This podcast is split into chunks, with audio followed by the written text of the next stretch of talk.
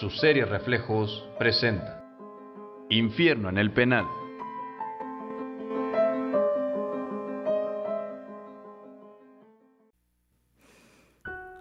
Recuerdo aquel 19 de febrero como si fuera ayer.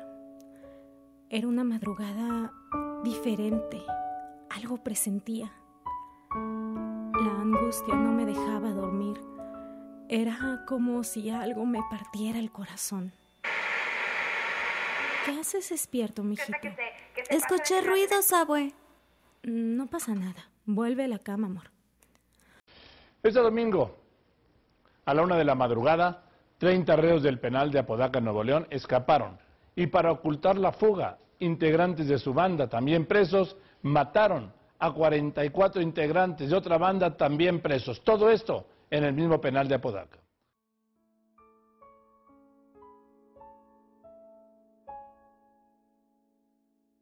Lo que estaba viendo no lo podía creer.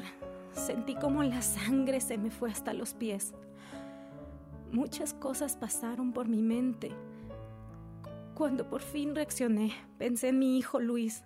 Él estaba preso en el reclusorio. Esa noche fue la peor de mi vida, por el simple hecho que pensé que iba a morir. Lo único que quería era ver a mi hijo por última vez. Luis, levántate, Luis. ¿Qué pasa? ¿Qué tienes? Ya valió madre. ¿Por qué, güey? Hay pedo, se los están chingando. ¿A quiénes? ¿Por qué? Los de la letra están matando a los contras y los celadores les están ayudando. No, pues cálmate. Vamos a quedarnos aquí y no te salgas. No, güey, hay que escaparnos.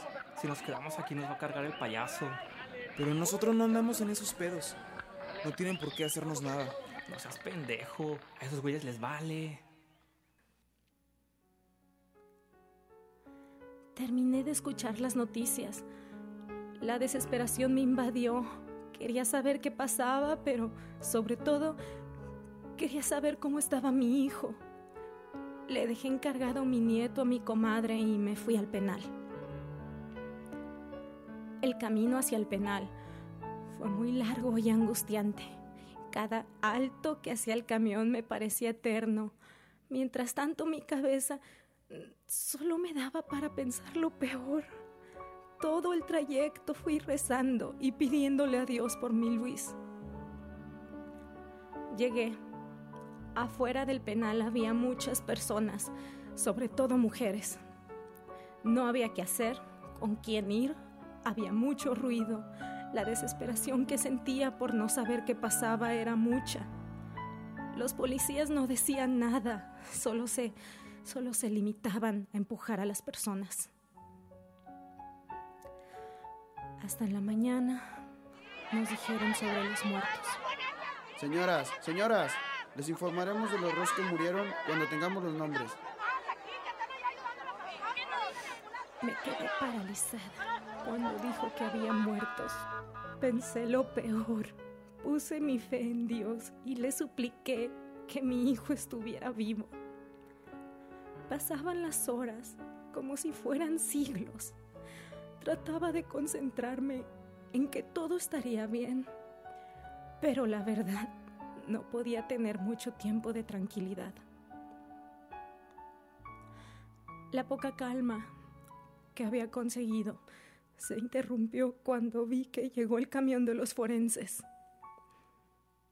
Por décima vez en el día volví a sentir esa sensación en el pecho. Mientras las demás personas se ponían al frente del camión para evitar que pasara, a mí no me importaba. No me importaba estar haciendo ese tipo de desorden, solo quería saber que mi hijo estaba bien. No, güey, vete tú. Yo no me muevo. Yo no le debo nada a nadie y no ando con esas cosas. No, pues muy tu rollo. Yo no me quedaré aquí a esperar a que me quiebre. Me quedé en el rincón de mi celda. Estaba al tiro. Escuchaba todo lo que pasaba. Los gritos de los tipos eran horribles. Nunca vi qué era lo que les hacían, pero me lo imaginaba. Entre los espantosos gritos, las risas crueles de los asesinos, logré reconocer una voz. Era la voz del chino que estaba suplicando por su vida. Gritaba. De hecho, creo que hasta estaba llorando. Quise armarme de valor y ayudarlo, pero ¿qué oportunidad podría tener de ayudarlo?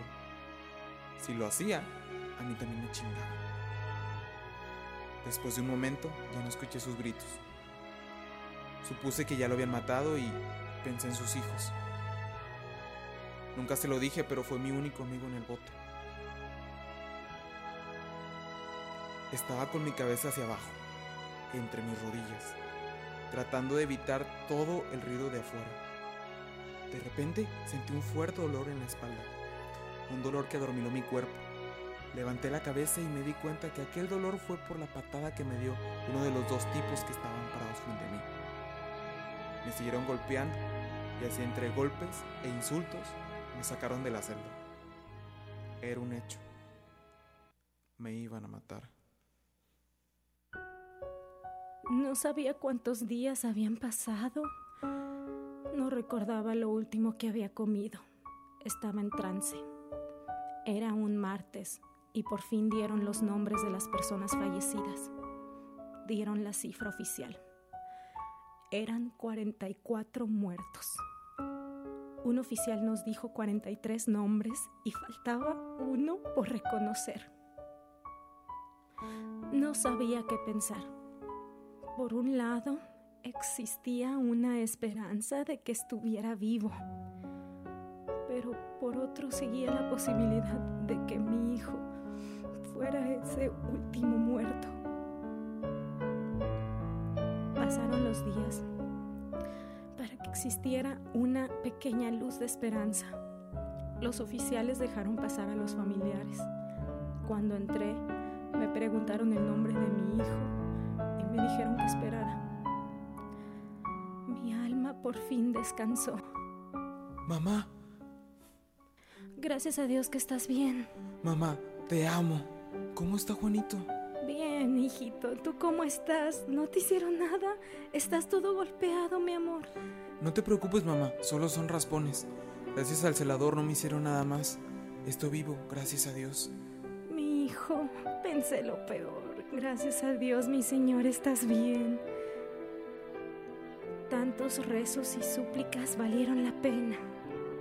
Al final de todo, mi hijo está bien y en unos meses sale por buena conducta. Solo espero que todo este mugrero que estamos viviendo como sociedad se acabe pronto. Nunca le desearía a ninguna madre lo que sentí aquel 19 de febrero, una fecha que quizá nunca olvidaré.